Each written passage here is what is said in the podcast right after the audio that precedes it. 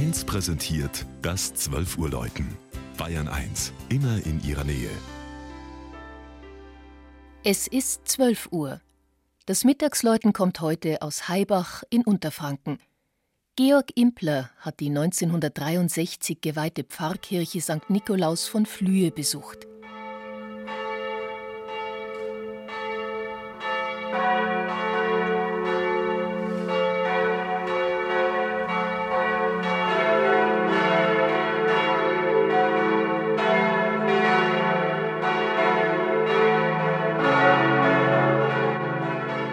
Die gut 8.500 Einwohner zählende Gemeinde im Landkreis Aschaffenburg liegt am Westrand des Spessarts, etwa auf halber Strecke zwischen Aschaffenburg und dem malerischen, filmbekannten Wasserschloss Mespelbrunn.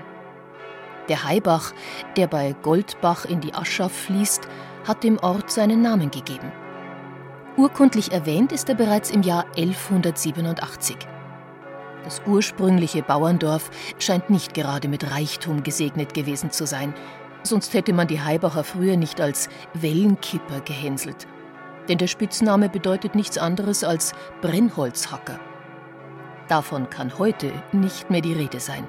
Denn nach dem Zweiten Weltkrieg mauserte sich der Ort zu einer bevorzugten Wohngemeinde im Raum Aschaffenburg, was an den vielen schmucken Einfamilienhäusern und ihren schönen Gärten abzulesen ist. Auch zahlreiche Handwerksbetriebe siedelten sich an und Kleinindustrie.